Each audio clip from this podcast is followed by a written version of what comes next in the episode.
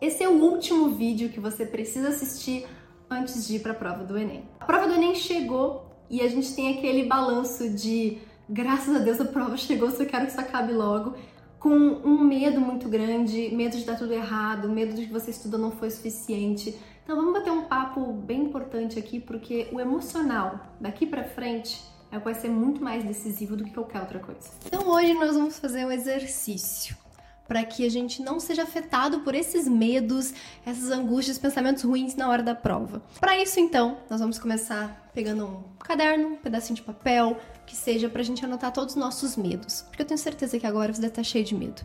Medo de cair alguma coisa que você não sabe, medo de não passar, medo de dar tudo errado, medo de começar a entrar em desespero e não conseguir terminar a prova, medo do tempo, enfim, anota todos os seus medos, anota tudo aquilo, todos os pensamentos ruins que podem vir na sua cabeça e que já, já vem na sua cabeça, pra gente começar a aplicar uma ação para cada um deles. Vou começar com um dos meus medos antes da prova do Enem, que era medo de cair alguma coisa que eu não sabia, medo da prova ser diferente, medo de aparecer algo que eu nunca tinha estudado. Então, esse era meu medo. Se esse também for seu medo, já escreve esse medo e a gente vai começar a elencar todos os pensamentos e ações que a gente pode ter em relação a isso para melhorar essa situação. Primeiro eu me perguntava, qual que é a probabilidade disso realmente acontecer? Vi uma questão totalmente diferente. Você fala, bom, eu fiz todas as provas antigas do Enem. Eu vejo que as questões elas vivem se repetindo. Eu fiz tantas mil questões.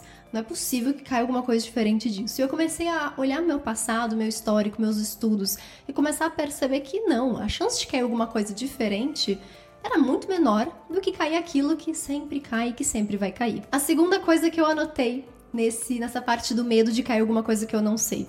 Eu percebia que eu errava muito mais de matérias que eu já tinha estudado, de matérias que eu já sabia, de coisas que eu já vi, do que propriamente alguma coisa nova. Então, a minha maior decisão na prova foi, Sara, não tenha medo daquilo que você não sabe tenha muito mais, não medo, mas preocupação ou até mesmo atenção naquelas matérias que você sabe, mas está errando por falta de atenção, está errando às vezes por ansiedade na hora da prova. Então, na hora da prova, eu ficava o tempo todo também pensando em questões que eu tinha errado que eram muito parecidas. Isso foi muito legal para mim, porque conforme eu ia aparecendo as questões, cara, não teve uma que eu falei, nossa, isso aqui eu nunca vi na vida. Então esse medo caiu completamente por terra. E eu sempre ficava pensando na minha cabeça: não tenha medo daquilo que você não sabe.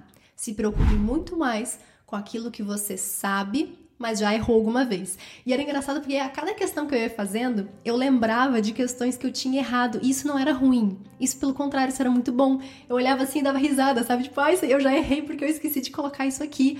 E vinha na minha cabeça a resolução, vinha na minha cabeça como eu tinha aprendido. Isso me tranquilizava. Eu falava, olha, eu já errei isso antes. Eu não vou errar na hora da prova porque eu corrigi essas questões. Sabe outra coisa que eu fiz que foi muito legal? Eu sempre digo que para você ser estudante, você tem que ser humilde. Você tem que ter certeza, olhar no espelho e saber que você não sabe de nada, que você tem muito o que aprender. Agora, na hora da prova, é o contrário. Você tem que ser a pessoa mais insuportável, mais arrogante do planeta Terra. Você tem que bater no peito e falar: Eu sei tudo. Eu aprendi tudo. Não tem nada que eu não saiba. E se tiver alguma coisa que eu não sei, ninguém mais sabe. Sério, eu jamais conseguiria conviver com essa pessoa. Mas na hora da prova foi tão legal isso, porque eu não tinha mais esse medo de cair coisas que eu não sei. Porque quantas vezes já aconteceu de uma questão aparecer um contexto mega estranho, um jeito da questão que você fala, meu Deus, eu acho que eu não sei fazer, e você se assusta com aquilo. Eu falava, talvez eu não entendi isso agora, talvez eu não consegui fazer isso agora, mas eu sei essa matéria, eu sei como fazer essa questão, eu vou pular agora, já que não tá saindo, já que eu não tô conseguindo fazer. Tá tudo bem, agora não é hora de fazer essa questão, vou buscar outras questões que eu saiba fazer, que sai mais rápido, pelo menos, né? E depois eu vou voltar essa questão e eu vou acertar essa questão. Então, ser arrogante não é ser teimoso. Aquela coisa da gente, por questão de honra, ficar meia hora numa questão e ainda errar essa questão, sabe? Então, na prova eu pulei muito, mas eu não pulei com medo. Por exemplo, nossa, e se não der tempo de voltar nessa questão? Nossa, e se depois eu não conseguir fazer essa questão? Não. Eu pulava dizendo, agora não deu. Tá tudo bem. Eu vou para outras que eu sei que eu vou conseguir, depois eu volto nessa questão. E ainda da parte de medo de cair alguma coisa que eu não saiba, vem uma coisa chamada instinto. É muito bizarro, especialmente no primeiro dia, o quanto eu acertava questões na base do instinto, na base do feeling, na base do essa alternativa tem cheiro de certo. Óbvio, gente, não é instinto, não é um negócio que vem do nada, é a sua experiência. Você já fez, sei lá, quantas mil questões parecidas com aquela. É claro que você vai sentir que tem uma coisa errada nessa alternativa. Eu não faço ideia o que seja, mas ela não me cheira certa. Tá tudo bem, confia nisso. Sério, a gente não precisa, na hora da prova, ficar tentando justificar racionalmente todas as alternativas. Perda de tempo. Tem hora que às vezes eu fazia isso, né? Com uma tentativa, às vezes, até de tentar fazer tudo muito bem feito, eu ficava me batendo na questão em alternativa errada. Não fazia o menor sentido. Eu falava, bem, Sara, você já sabe qual que é a certa, você já sabe que é a letra B, para que, que você tá nessa questão ainda? Marca, confia no seu instinto, confia naquela alternativa bonita, aquela alternativa que tem cara do Enem e segue. E para mim, a frase de virada de chave mesmo, em relação a esse medo de não saber as coisas, eu falava para mim mesma, Sara, confia naquilo que você sabe e não naquilo que você não sabe. Então, quando tinha alguma alternativa, quando tinha alguma questão que eu falava, gente, eu acho que eu não sei isso aqui, eu falava, pera, o que você sabe sobre isso? Ah, eu sei essa fórmula, beleza, vamos começar a pensar nessa fórmula. Ah, eu sei esse conceito, que não é exatamente o que ele está pedindo, mas eu sei essa parte aqui, talvez isso me ajude. Então, às vezes, quando eu não sabia ir direto na resposta, eu pensava na matéria, porque no fundo, muitas vezes, o Enem quer que você pegue a base da matéria, aquele beabá mesmo, e use para acertar uma questão sobre um assunto que você talvez não tenha estudado, ninguém estudou. É tipo um, alguma, algum contexto, alguma situação um pouco diferente, mas que para você aplicar a base. Isso é uma coisa que o Enem e outros vestibulares adoram fazer. Então eu sempre falava para mim, Sara, se você não sabe o que se trata, essa super máquina revolucionária do tempo que foi jogada na lua, eu não sei, não faço a menor ideia sobre isso. Mas eu sei calcular a velocidade média. Entende? Então, não tenha medo daquilo que você não sabe. Confie naquilo que você sabe para fazer questão. E a partir disso a gente já consegue riscar esse medo de cair alguma coisa que a gente não sabe, porque a gente vai trabalhar muito a nossa confiança. A gente vai saber absolutamente tudo o que cair. O segundo grande medo é o medo de não passar. O medo mais presente na vida do vestibulando é pensar, cara, eu me dediquei pra caramba. E se eu me esforcei, me dediquei, estudei e tudo é errado no final? Eu vou ter perdido um ano. Eu vou ter que falar com a minha família. Então, a gente tem um medo muito grande de decepcionar as pessoas, de decepcionar a gente mesmo, de não ser capaz. A gente tem muito medo de se esforçar, se dedicar e não conseguir chegar onde a gente quer. A primeira coisa que eu digo é pra gente ter muito orgulho da nossa trajetória. Transformar o que a gente tinha de culpa, porque a gente adora nessa época do ano colocar culpa em tudo, né? Culpa no dia que a gente não estudou, culpa em alguma coisa que aconteceu na nossa vida, culpa da gente ter procrastinado e, cara, não tem nenhum aprovado que teve um ano perfeito. Então não tá na hora de falar que deveria ter feito melhor. Não tá na hora de chegar no ENEM e falar que acho que não vai ser suficiente. Pega o que, tudo aquilo que você estudou, porque eu sei que não foi pouco, e confia naquilo, como a gente falou né, no, no primeiro medo. A partir de agora eu quero que você pense em tudo aquilo que você conseguiu, em todos os dias que você estudou e não nos dias que você não estudou. E eu adoro dar dois exemplos aqui de questionadores que foram aprovados nas grandes faculdades do país. Ana Paula, que gabaritou matemática no Enem. Sim, ela gabaritou matemática no Enem. Ela me contou que ficou dois meses, mais ou menos, sem estudar. Porque ela tinha chutado o balde, ela falava, cara, eu não aguento mais. Foi no ano de pandemia, tudo foi muito caótico.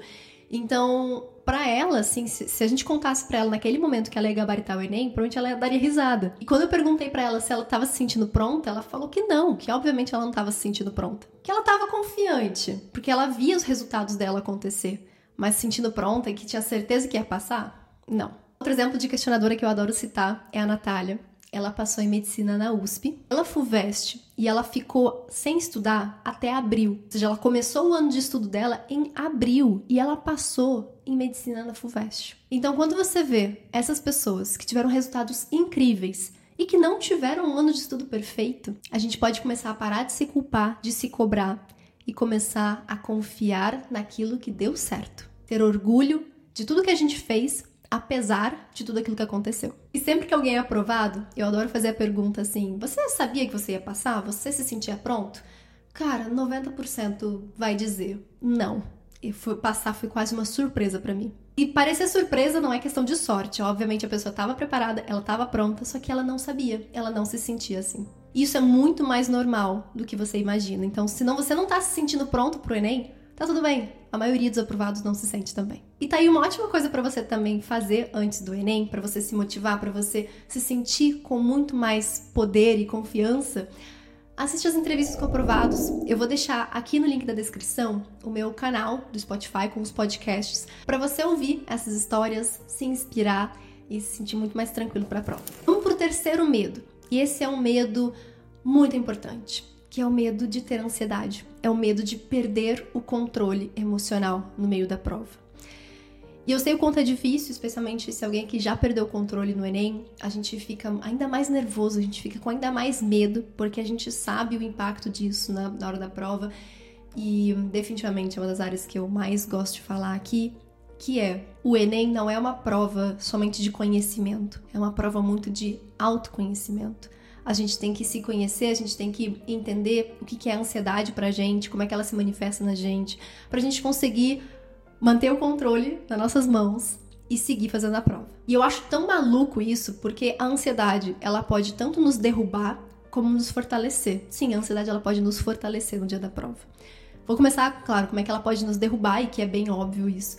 A gente acaba errando muito por distração, tendo insegurança na hora de marcar uma alternativa e a gente acaba marcando uma errada por não confiar na gente, por a gente estar tá com esse medo, ou até mesmo questão de tempo, a gente começa a acelerar demais, ou seja, a ansiedade realmente ela, ela pode derrubar a nossa nota. Mas, se a gente conseguir vencer a ansiedade, porque ela vai existir. Eu digo assim, só não tem ansiedade no Enem a pessoa que tá indo lá para chutar tudo que não vale nada para ela. Mas você que tá indo lá, que se dedicou, que quer passar, você vai ter ansiedade. Então, eu não gosto de imaginar que eu vou chegar lá super tranquilo. Eu vou chegar lá ansiosa, eu tenho que ter essa consciência.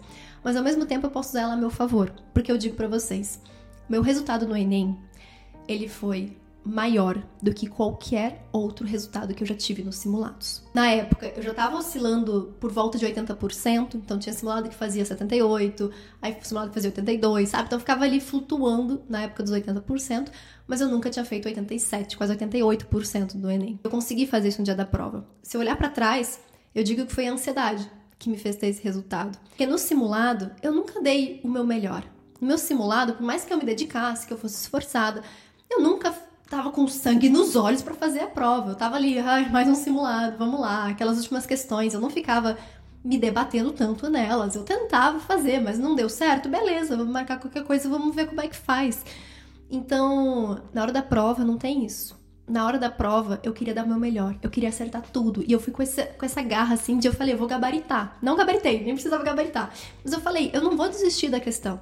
Eu não, vou, eu não vou chutar a questão, não sei que seja por causa de tempo. Eu também, claro, vou trabalhar a questão de tempo, mas assim, o que eu falei, o que eu falei para mim mesma é: eu não vou me dar por vencida.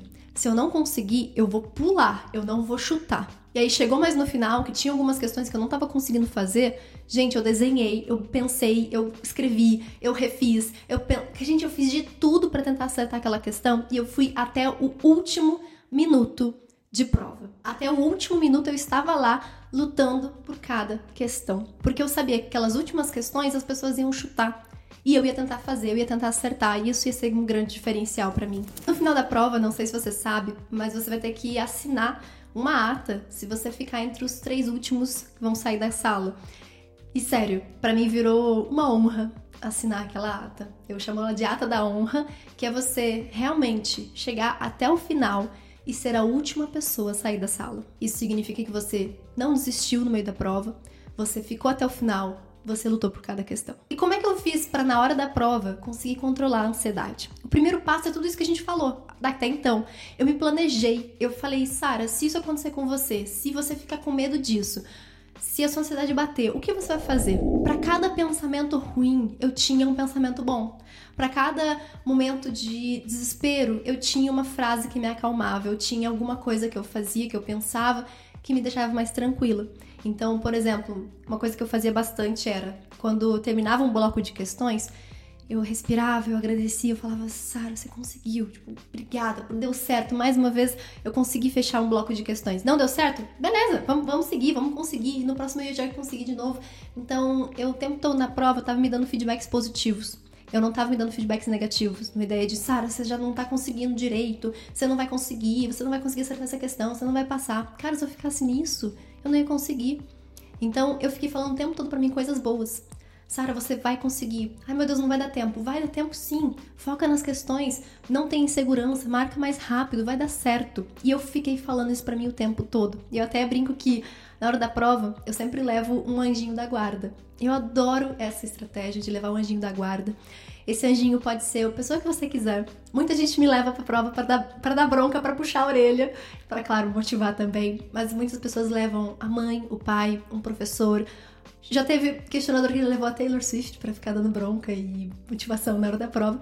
Esse anjinho serve para ser a pessoa racional da, da, da, situação. Porque se a gente entrar em desespero, se a gente começar a ter muitos pensamentos negativos, essa é a parte de você que vai segurar o controle e vai te dar palavras boas. É aquilo que você precisa ouvir naquela hora. Então, sim, eu também me dava tapa na cara na hora da prova.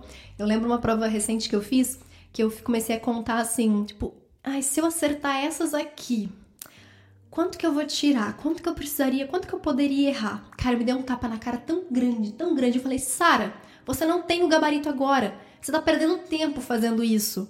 Vai e dá o seu melhor, tenta gabaritar isso aqui, não importa agora quantas questões você acha que você acertou. Nossa, eu dei um tapa na minha cara, assim, doeu, doeu.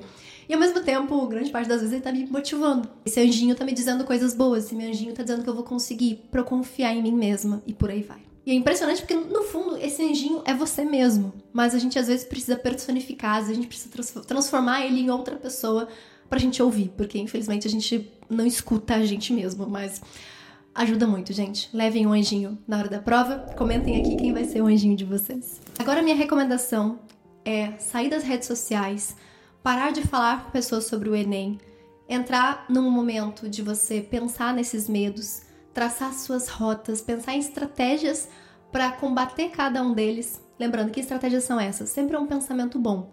Pensamento bom para combater um pensamento ruim. Pensamento bom para combater um pensamento ruim que possa vir. Porque se acontecer na hora da prova, você está preparado. Se, se, aquele pensamento vier, você tem já todas as armas para lutar contra ele e vencer. Além disso, quero que você já prepare sua mochila, deixe tudo pronto. Eu devo colocar aqui um vídeo também, tudo que você tem que levar, aquilo que você não pode levar também, tudo aqui nesse vídeo bem organizado para vocês. E parte mais importante, depois da prova, eu quero que você venha aqui nesse canal, que eu vou soltar um vídeo do que você tem que fazer imediatamente depois do primeiro dia de provas. Porque aquele é o momento que vai dar vontade de desistir, de nem ir pro segundo dia. E esse é o momento que eu vou te pegar pelo braço e te levar até a aprovação. Então, não corrija gabarito, não entre nas redes sociais, entra imediatamente aqui no canal, porque vai sair o vídeo na hora que você sair da prova para te contar tudo que você precisa fazer pro segundo dia do Enem. Te desejo uma excelente prova e vou estar aqui te esperando na hora que você sair. Confie no que você estudou, dê o seu melhor na prova e lute por cada questão. Um excelente Enem. Beijo grande para vocês. Até o próximo vídeo. Tchau, tchau.